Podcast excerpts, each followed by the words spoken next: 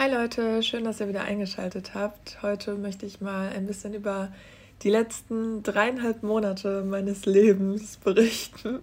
Wie viele von euch wahrscheinlich mitbekommen haben über Instagram oder auch im Podcast habe ich das ja, also ging es ja viel auch darum, war ich ja in den letzten ja, knapp vier Monaten in Afrika, in Ostafrika und ich habe natürlich sehr viele Nachrichten zu dem Thema bekommen, sehr viele Fragen, wo genau ich war, wie viel das alles gekostet hat, wie sicher ich mich gefühlt habe und was überhaupt alles so passiert ist.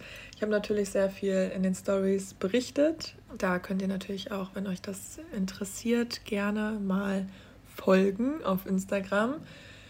Da kriegt ihr auf jeden Fall alles immer mit, aber manche Sachen habe ich auch noch nicht so thematisiert und das wollte ich jetzt alles Oh, es tut mir so leid, falls dieses Geräusch, ich weiß nicht, ob ihr das gerade gehört habt, falls das im Hintergrund die ganze Zeit kommt. Ich sitze gerade bei uns in der Küche.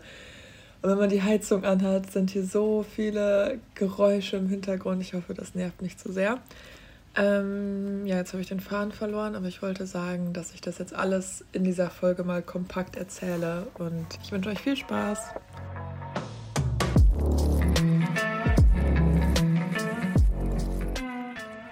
Ja, fangen wir erstmal damit an, wie ich überhaupt darauf gekommen bin. Also Nele war 2020, glaube ich, wenn ich mich jetzt nicht irre, oder 21 auf Sansibar, also auf jeden Fall während Corona und hat da in einer Schule gearbeitet, also so Volunteering gemacht und hat halt immer sehr viel von Sansibar erzählt und es war auch ihre erste größere Reise und sie war halt super begeistert und hat super viele tolle Leute kennengelernt und hat mir immer sehr, sehr, sehr viel davon erzählt. Und dann habe ich einfach mal aus Spaß, glaube ich, nach Flügen geguckt, so im September, weil ich wusste, dass ich so zu dem Zeitpunkt nochmal auf jeden Fall eine Reise machen möchte. Und ich war jetzt sehr viel in Asien unterwegs, also vor allem in Südostasien, Indien, Sri Lanka und so. Und in Afrika war ich noch fast gar nicht. Also ich war mal in Gambia und Senegal, aber da war ich auch noch relativ jung. Also ich glaube, ich war 18. Ähm, es fühlt sich schon so lange her an. Und auch so in Nordafrika war ich halt Marokko und Ägypten, Tunesien und sowas. Aber auch das ist ja eine ganz andere Welt. Und ich wollte Oh, das nervt mich jetzt schon richtig mit diesem Geräusch. Ich wollte mal was komplett anderes wieder erleben. Und dann habe ich halt überlegt, gehe ich irgendwie nach Südamerika, aber vor allem Südamerika würde ich halt wirklich gerne länger noch machen und dann auch Spanisch lernen. Und ich weiß auch nicht so genau alleine als Frau. Also ich war da einfach noch nie, deswegen, ähm, also wie gesagt, in Afrika auch nicht, aber da habe ich halt wenigstens ein paar Leute gekannt, die schon mal da waren, wie zum Beispiel Nele. Und dann habe ich halt diesen Flug gesehen, einen einzigen Flug, der super günstig war, am 7. September. Und den habe ich dann einfach ohne groß nachzudenken gebucht. Und mehr habe ich auch nicht geplant. Also mir ist so zwei Tage bevor ich geflogen bin eingefallen, dass ich eventuell ein Visum brauchen könnte.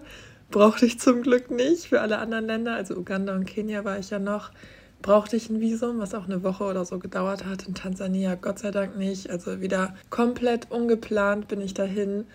Ich hatte gar keine Route, gar keine, also gar keinen Rückflug, nur ein One-Way-Ticket, gar keine Ahnung vom Land, nichts. Also ich war aber wieder einfach so plötzlich da. Und das ist für mich auch die beste Art zu reisen. Also ich mag es super gerne im Land dann zu lernen, wie das alles funktioniert, wie die Leute so sind, was so die Regeln sind, was man machen kann, was nicht, wie man verhandelt, was die Preise sind, wie die Währung ist. So, ich wusste wirklich nichts. Und das war, also das mag ich einfach so gerne, das dann alles so zu erkunden irgendwie. Und ja, wie gesagt, am Anfang war ich auf Sansibar.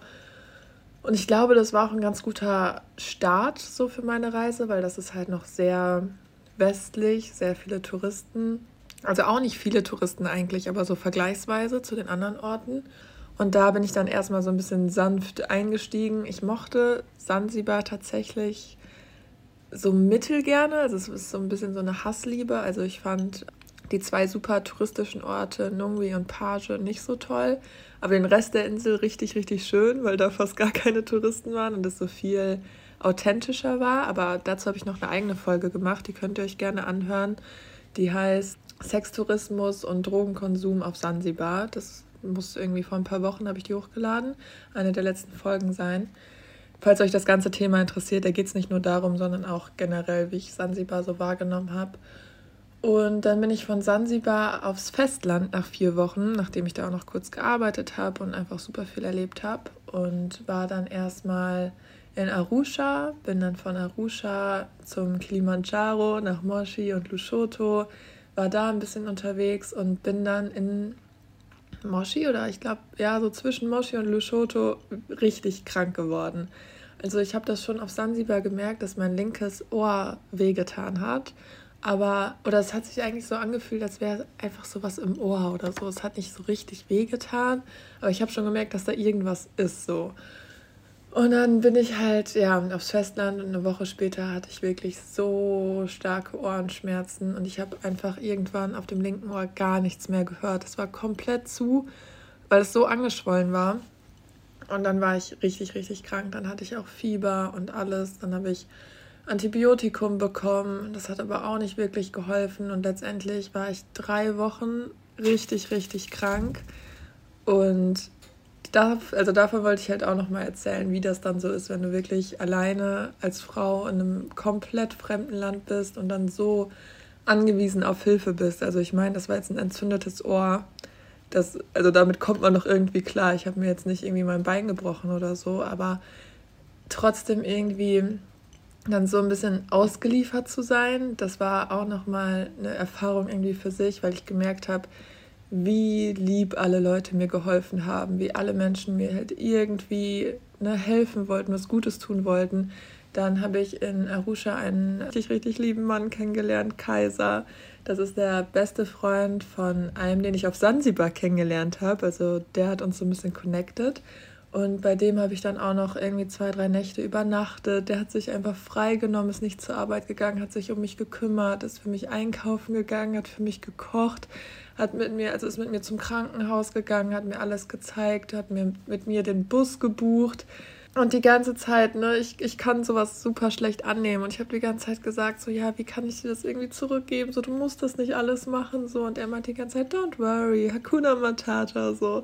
Ähm, und hat das einfach gerne gemacht und hat nichts dafür irgendwie verlangt oder, oder irgendwie was zurückhaben wollen. Und das habe ich generell in Afrika so oft erlebt. Also jedes Mal, wenn ich irgendwie, also ist mir auch in Asien schon extrem aufgefallen, immer wenn ich irgendwie mich verloren habe oder kein Internet dann hatte oder irgendwie Hilfe brauchte, irgendwas schiefgegangen ist, die Leute kommen halt auf einen zu aktiv und helfen einen einfach. Ne? Und das kenne ich halt aus Deutschland so gar nicht. Vor allem jetzt nicht in der Stadt, wo ich gerade wohne, als ich noch, also ich bin auf dem Land aufgewachsen, da war es noch eher so, aber auch nicht auf dem Level, auf gar keinen Fall. Und das finde ich einfach so schön, weil so oft ich merke auch, wie das in mir selber dann viel mehr so hervorgeholt wird. Also ich gehe dann auch mit viel offeneren Augen durch die Welt, ob gerade jemand Hilfe braucht oder dass ich solche Situationen viel eher wahrnehme. Also so, wenn ich jemandem helfen kann. So in Deutschland habe ich das Gefühl, nimmt man gar nicht so viele Sachen wahr. Zum Beispiel auch, wenn man über die Straße läuft. So in Deutschland, die meisten Leute gucken ja irgendwie auf ihr Handy oder auf den Boden und man guckt sich gar nicht so richtig an. Und wenn man sich anguckt, dann lächelt man sich aber auch nicht an.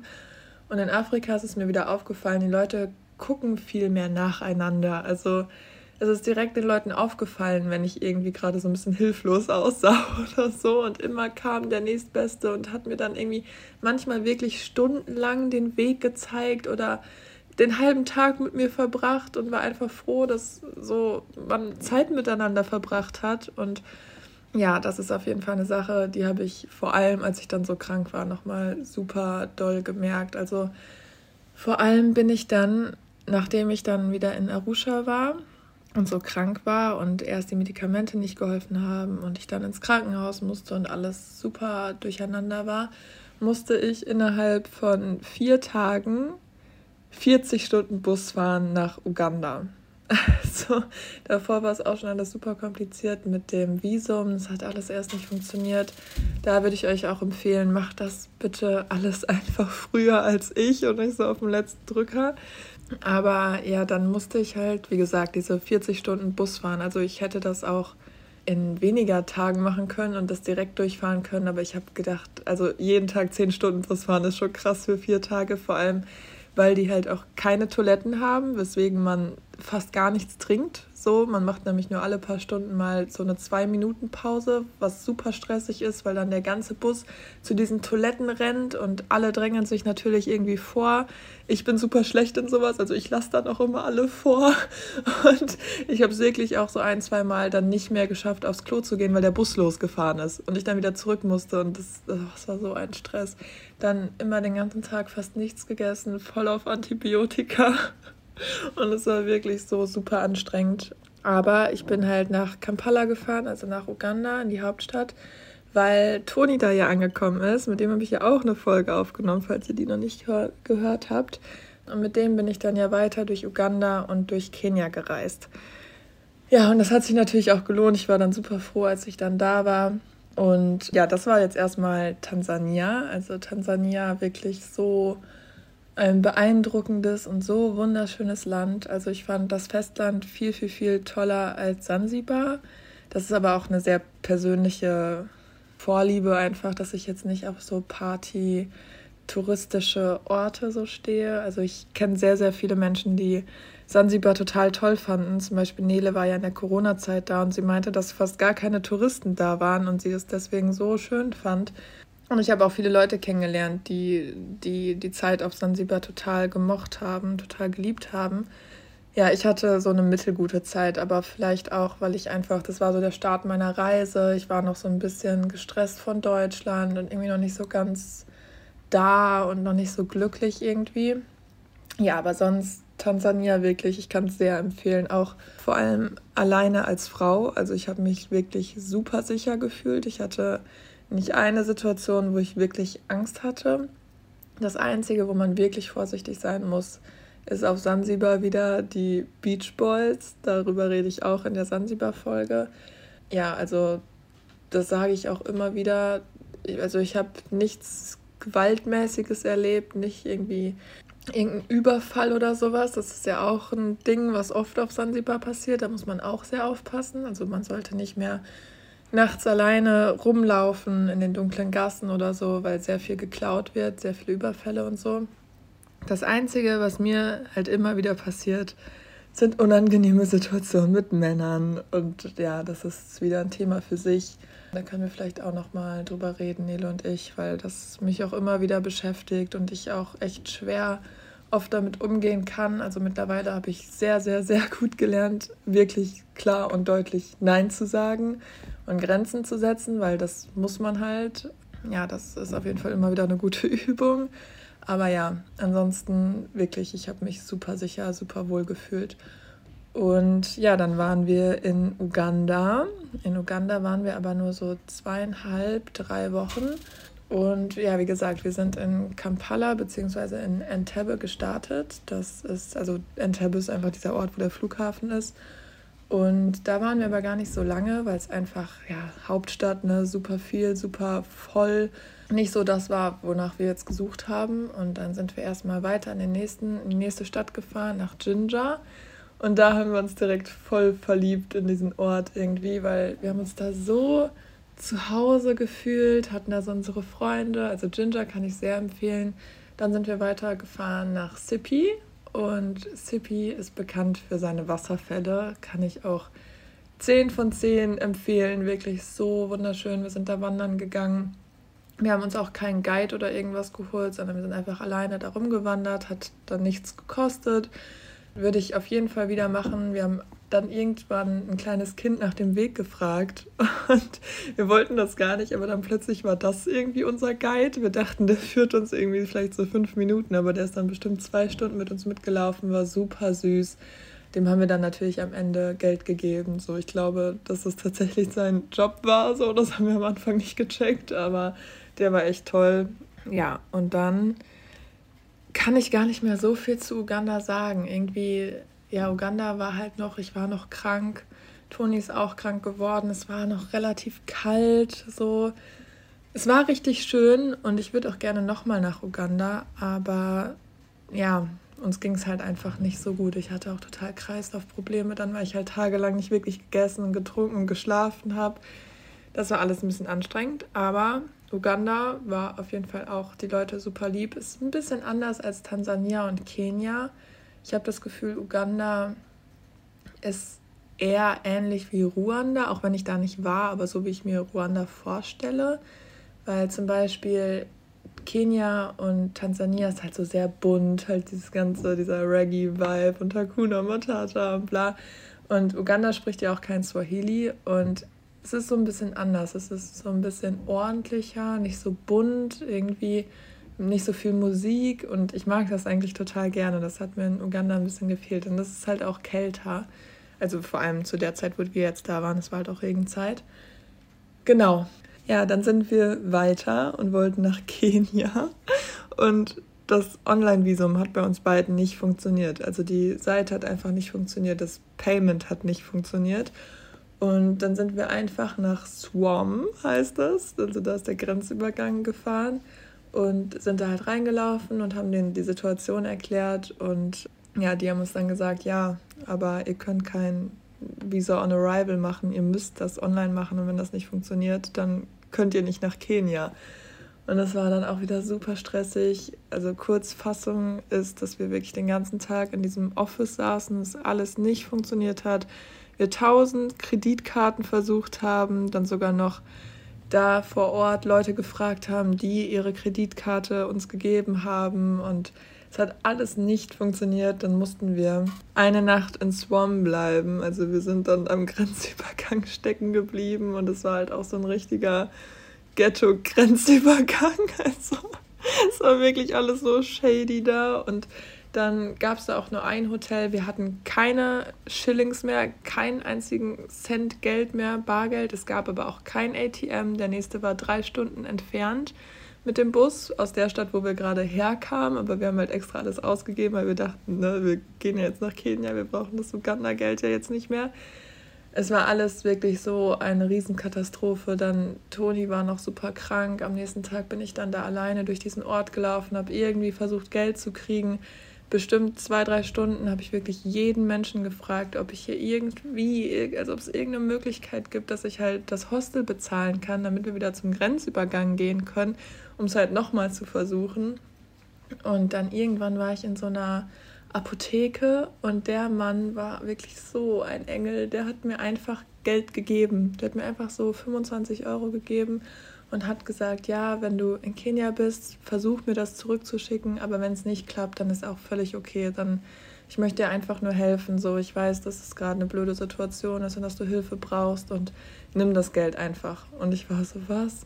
Vor allem, es war halt auch wieder so eine komische Situation, weil ich bin dann, also ich habe den halt kennengelernt, weil ich in der Apotheke Schmerzmittel kaufen wollte. Und dann habe ich dem das halt auch meine Situation erzählt. Und dann meinte er so, okay, komm mal mit, komm mal mit. Und hat mich dann so in, den, in so ein Hinterzimmer gebracht in dieser Apotheke. Es war super dunkel und in dem Zimmer stand nur ein Bett.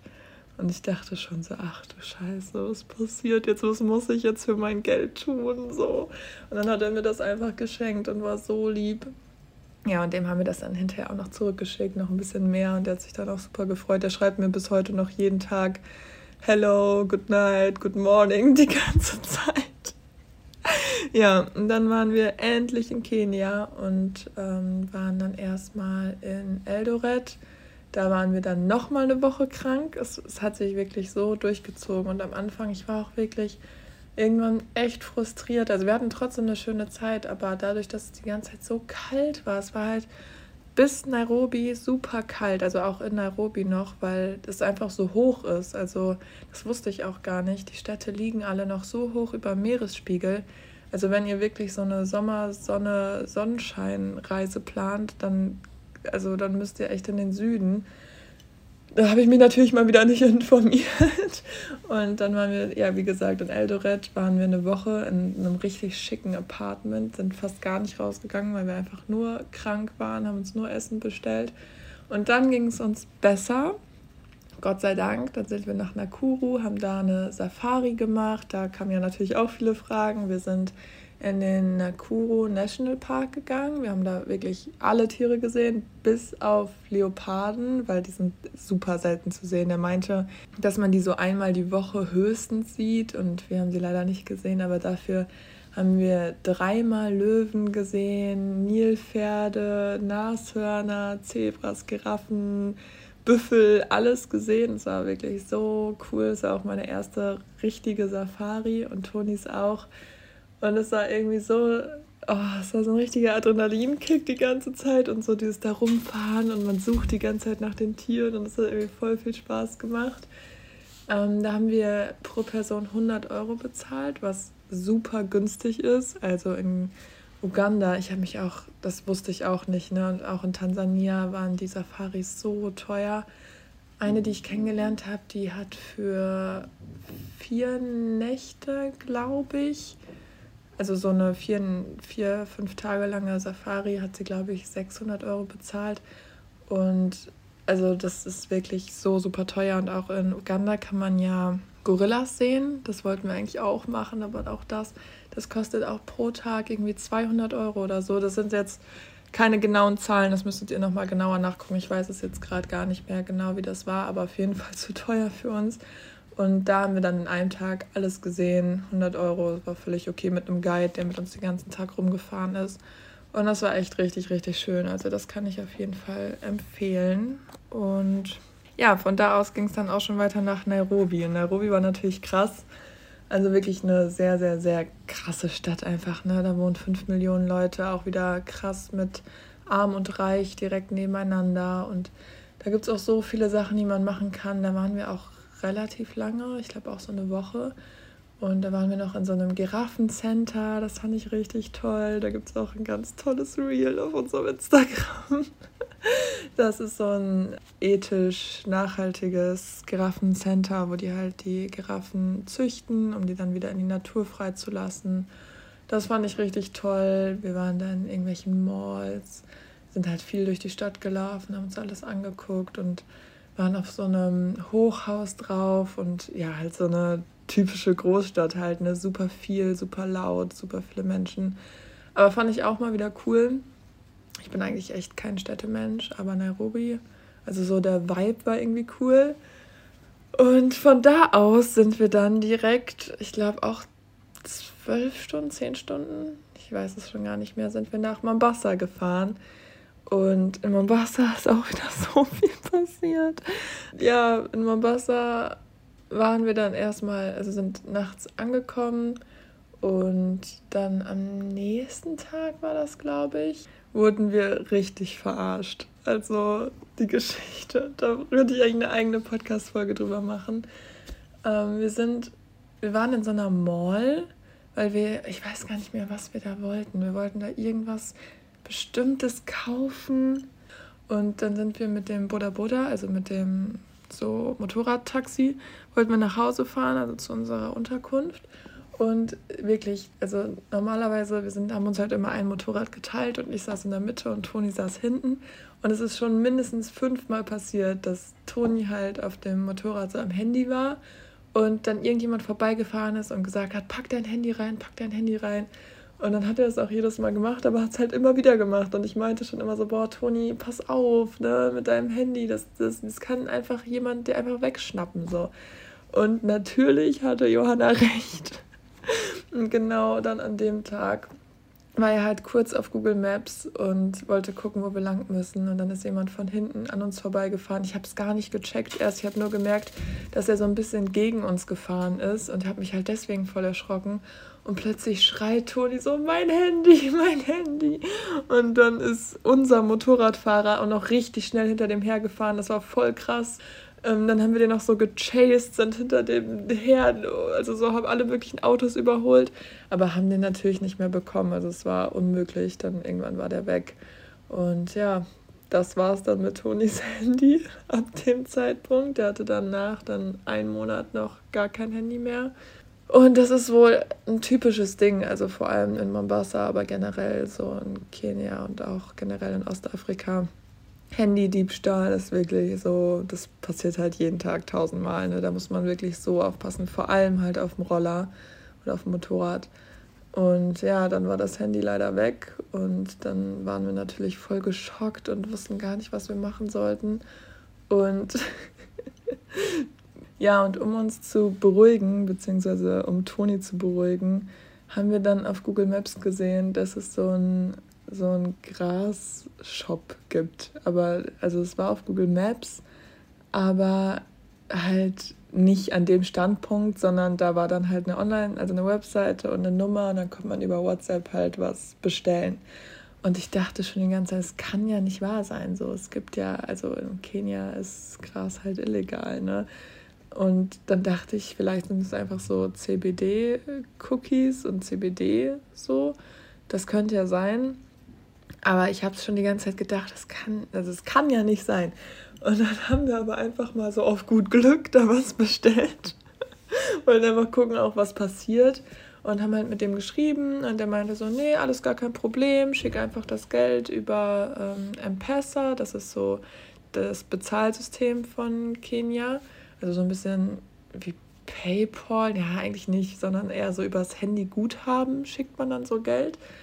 Und das hatten wir aber nicht. Dann haben wir gesagt, ja, okay, dann machen wir das. Also es ist alles wieder ein bisschen kompliziert, aber kurz gesagt haben wir dem dann das Geld geschickt. Das waren so 20 Euro. Und dann sollte der über Bolt, also ne, sowas wie Uber, jemanden, hat er jemanden bestellt, dem das Gras gegeben und der sollte das zu uns bringen. Ja, und dann haben wir halt gewartet und waren halt voll fertig noch wegen dem Handy und dann irgendwann dachten wir uns so, okay, ist jetzt irgendwie schon voll lange her, so, das, der ist immer noch nicht da. Und dann haben wir nochmal geguckt und dann hatte der, ja, der Typ auch nochmal geschrieben, so, ja, ist der Bolt-Typ schon da oder sagt Bescheid, wenn er da ist. Und wir meinten so, nee, der ist irgendwie immer noch nicht da. Und dann ist keiner mehr gekommen, den ganzen Abend. Und dann waren wir halt irgendwie, dachten wir so, okay, war wohl ein Scam, haben wir 20 Euro verloren. Ist halt so, haben wir uns irgendwie schon so ein bisschen gedacht, ne?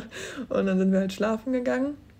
Und dann am nächsten Morgen hat uns halt der Bold-Typ hat dann geschrieben, ja, ich wurde gecatcht von der Polizei mit meinem Paket. Ich wusste nicht, dass da Gras drin ist. Ich sitze jetzt in U-Haft. Ich muss jetzt in Knast so. Ähm, ich habe der Polizei deine Handynummer gegeben, weil ich will nicht noch mehr Trouble. So, ich muss zurück zu meiner Familie bla bla bla, so einen ganz langen Text und wir waren so, ach du heilige Scheiße, was geht ab? Und dann hat uns halt wirklich irgendwie so, und der, der, der eigentliche Verkäufer hat uns blockiert, weil der wahrscheinlich dann auch so das mitbekommen hat, ne? Und dann wahrscheinlich irgendwie untergetaucht ist oder so. Und dann hat uns halt wirklich so zwei, drei Stunden später Mr. Wafula, der Polizist, geschrieben, also so ein Inspektor, und hat so geschrieben, ja, sie sind irgendwie Verdächtiger in dem und dem Fall und wir haben hier den Typen und sie müssen umgehend zur Polizeistation kommen, sonst müssen wir zu ihnen kommen und sie verhaften. Und wir waren so, ach du Scheiße, was, was machen wir denn jetzt so, ne? Völlig überfordert, so gerade wach geworden und wussten gar nicht, was wir jetzt machen sollten. Und dann haben wir halt voll viel mit dem geschrieben und halt die Situation erklärt und das ist ne, Eigenbedarf, bla bla bla. Und dann hat der halt gesagt, ja, okay, ich verstehe das alles und dass dein Handy geklaut wurde und so. Du kannst auch, wenn oder irgendwie, der hat dann, ach, ich weiß gar nicht mehr genau, wie das war. Ich muss mal, ich wollte auch noch mal ein Reel drüber machen mit den ganzen Screenshots und so. Dann hat er so geschrieben, ja, nee, wir haben geschrieben, gibt es nicht irgendwie einen anderen Weg, das zu lösen? Und dann meinte der so, ja, schick uns umgerechnet 300 Euro, weil ich muss dann ja die anderen Inspektor, die ganzen anderen Beamten bestechen und wenn die alle zustimmen, dann können wir das fallen lassen. So. Und wir waren so, okay, aber 300 Euro, hä, voll krass. und waren halt so überfordert mit der Situation, wussten gar nicht, was wir machen sollten. Und der hat uns die ganze Zeit so unter Druck gesetzt, hat die ganze Zeit geschrieben, ja, ich habe jetzt nicht so lange Zeit, so du musst dich jetzt entscheiden, sonst ne, kommen wir jetzt und verhaften dich. Und so, ich hatte so Angst und wir wussten gar nicht, was wir machen sollten. Und die wussten ja auch, wo wir wohnen, weil ne, wir denen ja die Adresse gegeben haben, wo der Bowl-Typ das hinliefern sollte. Und es war alles so schlimm. Wir hatten so Angst. Ich dachte die ganze Zeit, gleich klopft sie und dann wird Toni verhaftet. Und dann ist der einfach im afrikanischen Gefängnis und ich weiß dann nicht, was ich alleine machen soll. Der hat kein Handy. Ne? Und dann haben wir halt die ganze Zeit überlegt, überlegt, überlegt, dann noch mit ein paar Freunden telefoniert und irgendwann dachten wir uns so, niemals. Also das, stimmt doch gar nicht. So, irgendwann sind wir so drauf gekommen und dachten so, als ob das jetzt stimmt. So, das war halt alles super glaubwürdig und vielleicht denkt ihr jetzt auch, wenn ich das so erzähle, so ist doch offensichtlich, dass es alles ein Scam ist. Aber in der Situation, mit dem Ganzen, dass vorher der Tag so unser Handy geklaut wurde und man sich dann eh schon irgendwie so ein bisschen unsicher und unwohl gefühlt hat und dann das alles, wir haben das halt wirklich, wir hatten so Angst. Und dann ähm, dachten wir uns halt so, erstens, ein Polizeibeamter, ein echter, also die sind ja wirklich super korrupt, ne? Aber die würden niemals das Geld, also wir sollten das Geld dann auch wieder über dieses M-Pesa schicken. Das würden die niemals machen. Die würden, wenn nur Cash annehmen, weil M-Pesa kannst du halt nach, nachverfolgen, so, ne? Und dann auch das, so, es war alles so ein bisschen komisch, auch dass er uns die ganze Zeit so unter Druck gesetzt hat. Aber dann andersrum dachten wir wieder, ja, okay, aber er will ja, dass wir zur Polizeistation kommen. Also das ist dann ja auch wieder komisch. Wenn das jetzt fake ist, dann wird er ja sagen, dass wir nicht dahin kommen sollen. Und es war alles so komisch und wir wussten nicht, was richtig und was falsch ist. Und dann irgendwann dachten wir uns, okay, wen kennen wir jetzt hier? Wen können wir fragen, der sich vielleicht da irgendwie mit auskennt? Und dann haben wir unserem Apartment-Besitzer geschrieben, James. Und James ist wirklich so unser Retter gewesen. Der ist so ein toller Mann. Und der kam dann und hat uns erstmal richtig dick ausgelacht. Und hat dann halt gesagt, so ja, Leute, don't worry, bla bla bla. Ähm, und hat halt gesagt, dass es niemals stimmt, dass, dass er sowas zwar auch noch nie gehört hat. Und irgendwann dachten wir uns halt, das ist bestimmt alles eine Person. So der Bolt-Fahrer, der, der Verkäufer und der Polizist ist wahrscheinlich alles die gleiche Person, weil die auch alle immer dann so ungefähr gleichzeitig geschrieben haben. Und im Nachhinein ergibt das alles irgendwie voll Sinn. Und dann irgendwann haben wir dem geschrieben, ja, oder nee, ich glaube, wir haben gar nichts mehr geschrieben. Wir haben den einfach blockiert. Und ja, das war es dann. Ach, die Geschichte ist eigentlich auch noch viel länger, aber ich kann das jetzt gar nicht alles im Detail erzählen. Das ist jetzt auch schon wieder so lange her und ich muss auch noch mehr erzählen. Aber ja, wenn ihr da mal noch ein ausführlich, ausführlicheres, Alter, ausführlicheres, ausführlicheres, ein Reel sehen wollt, was ausführlicher ist, dann ja, wie gesagt, guckt auf Instagram. Ich glaube, ich mache da noch mal sowas drüber, weil die Geschichte ist eigentlich so gut und noch so viel anderes ist passiert. Aber ja, ich will eigentlich dann weiter erzählen, weil wir sind dann nämlich von Mombasa, wollten wir dann, wir haben auch wirklich schon überlegt, ob wir uns irgendwie Flüge aus dem Land raus buchen. Der hat uns aber geschrieben, ja, und wenn ihr jetzt irgendwie versucht abzuhauen, die Polizeistation, also ich habe euren Namen jetzt äh, ne, auf die Liste geschrieben, so, ihr kommt nicht aus dem Land raus. Und wir uns so, ach du Scheiße, was passiert? Und dann dachten wir uns so, okay, dann, ja, wir müssen jetzt einfach hoffen, dass es wirklich alles ein Scam ist. Und dann sind wir halt am nächsten Tag weitergefahren nach Malindi, hatten dann auch noch nichts von Mombasa gesehen, weil wir uns gar nicht rausgetraut hatten. Und dann waren wir noch ein bisschen in Malindi, das war auch richtig schön hatten da auch ein richtig tolles Hostel und haben da voll viele Sachen gesehen, sind die ganze Zeit mit dem Motorrad rumgefahren. Auch ein Tipp von mir, wenn ihr euch ein Motorrad ausleihen wollt, es gibt gar nicht so Verleihstationen, komischerweise. Das habe ich auch so noch nicht erlebt.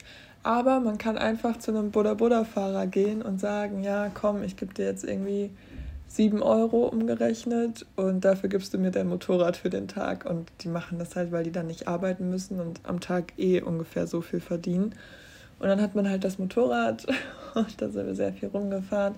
Und dann wollten wir unbedingt, es gibt diese eine Insel Lamu und da gibt es halt fast gar keinen Verkehr, also eigentlich fast nur Esel.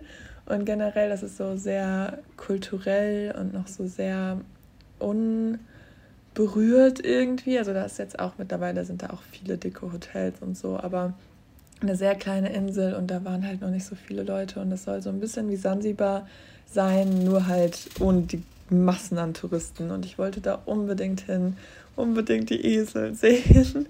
Und dann haben wir das halt geplant und dann haben wir mit unserem Hostelbesitzer geredet und der meinte, ja, aber Ihr könnt dahin, ihr könnt dahin fliegen, aber fahrt da auf gar keinen Fall mit dem Bus hin, weil diese Straße von Malindi in den Norden führt halt nach Somalia und vor allem an der Grenze zwischen Kenia und Somalia ist so ein Nationalpark und der ist, besteht halt, keine Ahnung, zu, zum größten Teil aus Wald. Und deswegen kann man das nicht so kontrollieren. Und die ganzen Terroristen von Al-Shabaab, also so richtig krasse islamische Terroristen, gehen halt durch diesen Nationalpark, kommen die halt nach Kenia. Und dann haben die uns alle so Angst gemacht und es wurde letztens noch irgendwie ein Bus mit 30 Leuten überfallen, alle Leute gekillt und sowas und so schlimme Geschichten und dann habe ich halt so ein bisschen gegoogelt und dann haben wir so Angst bekommen und dann sind wir zum Flughafen gefahren, wollten dann einen Flug buchen, aber die haben 60 Euro gekostet und der Bus hat halt so 10 Euro gekostet. Und dann haben wir so überlegt und dachten so, okay, das ist sehr, sehr, sehr unwahrscheinlich, dass was passiert ist. Also es passiert also einmal im Jahr sowas. Und wenn jeden Tag so zehn Busse fahren, dann ist die Wahrscheinlichkeit schon sehr gering. Aber wenn was passiert, sind wir als Weiße natürlich komplett am Arsch. Ne?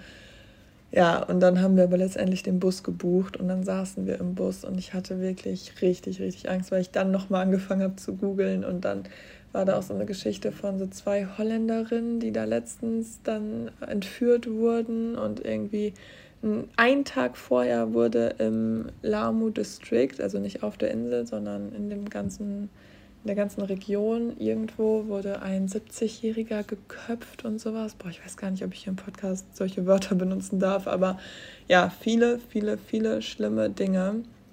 Und ich hatte richtig, richtig Angst. Und dann haben wir einfach versucht zu schlafen, die Fahrt über. Und halt, ja, irgendwie uns zu beruhigen und sind dann dahin gefahren. Und ja, es, ist, es war wirklich der schönste Ort, den wir auf der ganzen Reise gesehen haben. Wir haben uns so in diese Insel verliebt. Das war die schönste Zeit überhaupt. Und ich bin so froh, dass wir hingefahren sind, auch wenn das natürlich, also ich weiß auch nicht, ich weiß nicht, ob ich das euch jetzt empfehlen würde. Natürlich ist das super unwahrscheinlich. Es ist auch super unwahrscheinlich, dass ein Flugzeug abstürzt so, und man fliegt trotzdem. Ähm, und wenn es passiert, dann ist es super schlimm, aber ne, ist halt unwahrscheinlich, dass es passiert. Aber ja, ich weiß nicht, ob man das jetzt so ausreizen sollte. Ne? Am besten wäre natürlich nicht mit dem Bus zu fahren. Vor allem nicht mit kleineren Autos. Die sind wohl noch, also ne, sind natürlich noch leichter zu kidnappen als jetzt so ein Riesenbus. Aber ja, das muss natürlich jeder für sich wissen, dass man, also man geht natürlich eine höhere Gefahr ein, als wenn man es einfach nicht macht. Und was ich auch noch vergessen habe zu sagen, kurzer Einspieler noch, auch auf dem ganzen Weg sind so viele Militärleute, so viele Panzer. Also es wird auch schon sehr aufgepasst, dass nichts passiert, was einen noch ein bisschen mehr beunruhigt, wenn man dann da ist und halt die ganzen Panzer sieht. Aber ja, das ist auf jeden Fall auch nochmal wichtig zu wissen. Aber Lamu, wirklich so schön. Oh, ich habe mich da wirklich so verliebt in diese Insel. Wir haben uns auch beide das Zeichen von Lamu tätowieren lassen, weil es auch einfach noch eine super schöne Bedeutung hat. Und ja, das kann ich sehr empfehlen. Und dann sind wir auch mit dem Bus wieder zurückgefahren, hatten wieder super doll Angst und waren dann noch in Diani. Diani war auch total schön, wieder ein bisschen mehr so Sansibar-Vibes, so mit den Beach Boys und so und auch relativ teuer. Ja, aber das waren halt unsere letzten Tage und dann waren wir noch einen Tag in Mombasa, haben noch Weihnachtsgeschenke gekauft und dann sind wir auch schon wieder zurückgefahren. Und das war natürlich auch krass, so dieses nach Hause kommen, jetzt so voll direkt Weihnachtsstimmung, Winter, super kalt und irgendwie gerade noch 30 Grad und jetzt so 5 Grad. Und ich habe auch direkt so meine ganze Familie gesehen, weil mein Vater Geburtstag hatte. Und ja, jetzt ist halt Weihnachten, ne? Das war auch jetzt wieder sehr extrem, vor allem weil ich jetzt gerade auch wieder super, super viel Stress direkt habe, super viel lernen muss. Dann noch mit Podcast und Instagram und alles und arbeiten. Ähm, aber ja, ich bin auf jeden Fall nicht ganz so traurig, jetzt hier zu sein. Also vor allem auch, weil ich mit Toni nach Hause gekommen bin und auch weiß, dass für Nele und mich ja bald schon wieder losgeht. In sechs Wochen sind wir ja schon wieder in Indonesien. Deswegen genieße ich gerade die Zeit hier eigentlich auch sehr. Und ja, genau, sonst haben wir aber auch, falls ihr da auch manchmal Struggles mit habt, haben wir auch eine eigene Folge über Post-Travel Depression. Könnt ihr auch gerne mal reinhören. Und falls ihr noch irgendwelche Fragen zu meiner Reise habt. Ah, genau, was ich noch sagen wollte, das habe ich ja voll vergessen. Wie teuer es war. Stimmt, das wollte ich abschließend noch sagen. Also, ich kann es euch jetzt gerade, ich habe es noch gar nicht ausgerechnet, wie viel Geld ich insgesamt ausgegeben habe, aber ich denke mal, ich habe ein bisschen, auf jeden Fall ein bisschen mehr als in Asien ausgegeben. In Asien sage ich ja immer so 1000 Euro im Monat mit Flügen, mit äh, Roller, mit Essen, mit allem. Das ist sehr, sehr günstig und mit Unterkünften und so. In Afrika war es ein bisschen teurer, vor allem die Hostels. Es gibt halt nicht so viele Backpacker-Hostels für jetzt irgendwie 5 Euro oder so, sondern man bezahlt schon oft so eher 10 Euro. Aber sonst ja, Essen sehr günstig, wenn man halt afrikanisch isst. Wenn man mehr Western essen möchte, dann relativ teuer.